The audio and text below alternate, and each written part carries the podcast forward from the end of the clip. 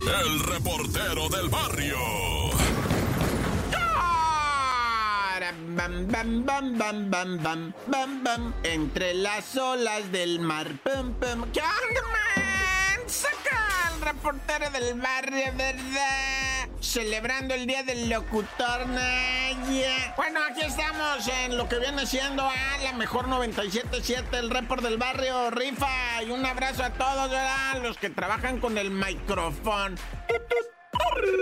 Ya, sin drama, vamos. Ah, bueno, no puede ser sin drama, ¿verdad? Tiene que haber. Es que qué drama, Padre Santo, en lo que viene siendo Darna, allá en Libia, que les llegó un huracán. Bueno, no era un huracán precisamente, ¿verdad? Era un fenómeno atmosférico, termodinámico, termonuclear que les pegó ahí en Darna. Hagan de cuenta que era una especie de ciclón, ¿verdad? Que ya había pasado por Grecia, ya había tomado, pues, un rumbo extraño entrando al Mediterráneo, este mar casi casi privado. es un mar privado de los europeos y los africanos del norte, en donde en este Mediterráneo, como les digo, ah, ya ese fenómeno climatológico pues ya iba así como que de pasadita, nomás ya se quería ir y que tuerce, va.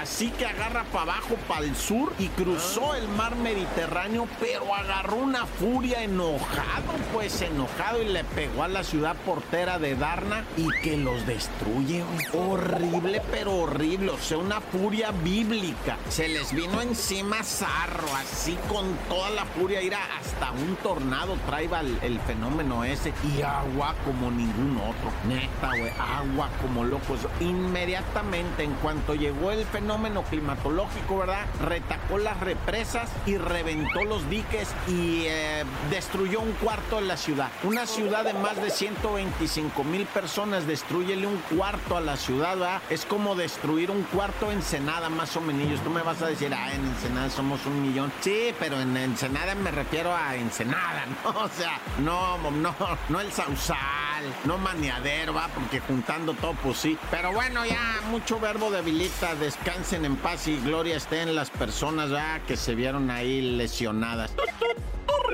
Oye, y vamos con más porque fíjate que tenemos otra internacional extraña, ¿verdad? Resulta que venían haciendo el delicioso por los aires y no se las hicieron tanto de jamón, ¿eh? Una pareja se metió al baño del aeroplano que venía ¿Ah? pues surcando los aires, ¿verdad? Y la gente empezó a decir, eh, en el baño, ¿qué onda, comandante? Allá, tripulación, se están chacaleando. Y que llegan los ¿Ah? vatos, ¿sabes tú que abrir una puerta de baño es bien fácil? ¿Ah? Tienen la parte de abajo un segurito que nada más lo botas así la puerta, hagan de cuenta que te bajas tantito para un lado y ahí botas un seguro y vámonos, queda abierto, queda abierta la puerta y que les abren y ahí estaban haciendo el delicioso una pareja y todo el avión los miró y aplaudieron y aullaron de alegría y todo. El mismo vato que abrió, ¿ah? se le dio hasta vergüenza, se tapó la cara, la boca, dijo, ay Dios mío santo, Virgen del Perpetuo Socorro, ¿verdad? Pero bueno, pues sí les van a cobrar una más bien, va, les pusieron ahí una multa y muy humillante cuando les dijeron ustedes ya no volverán a usar esta aerolínea. Su nombre queda pues sucio, ha manchado. Ya no se les van a volver a vender boletos por coches. Nah, ya. ¡Corta!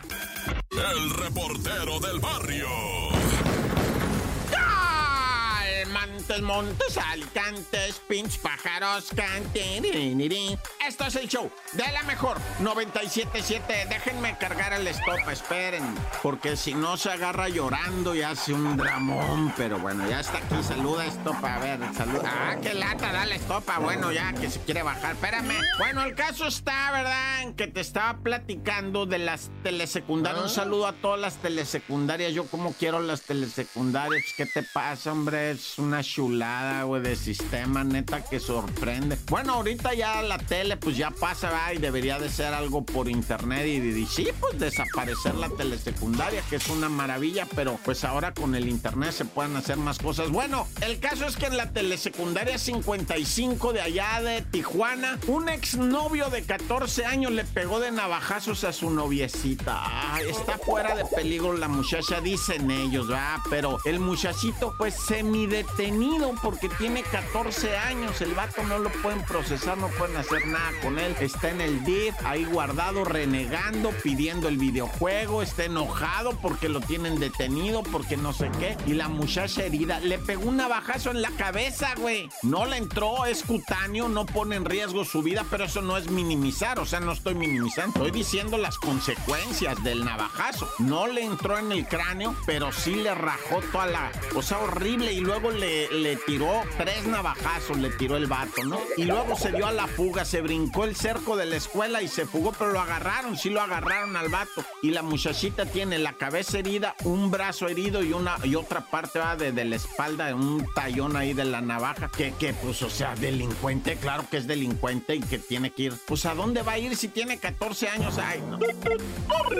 Y bueno, esto del robo de mellizos, ¿verdad? En un hospital de la CDMX donde una mujer llegó y pues le hicieron la esta que le llaman la cesárea y le dice, no señora, eran unos gases atorados. No, ¿qué gases atorados? Si yo traía gemelos. No, señora, eran unas bolas de agua nomás, traía bolas, pero no, ya se puede ir. No, que ir ni que mis hijos, si yo traía dos hijos. Que no, señora, que usted trae unas bolas de agua nomás, así es normal, dice, ya, pague y váyase. No, pues pague y váyase, llamaron a la superioridad.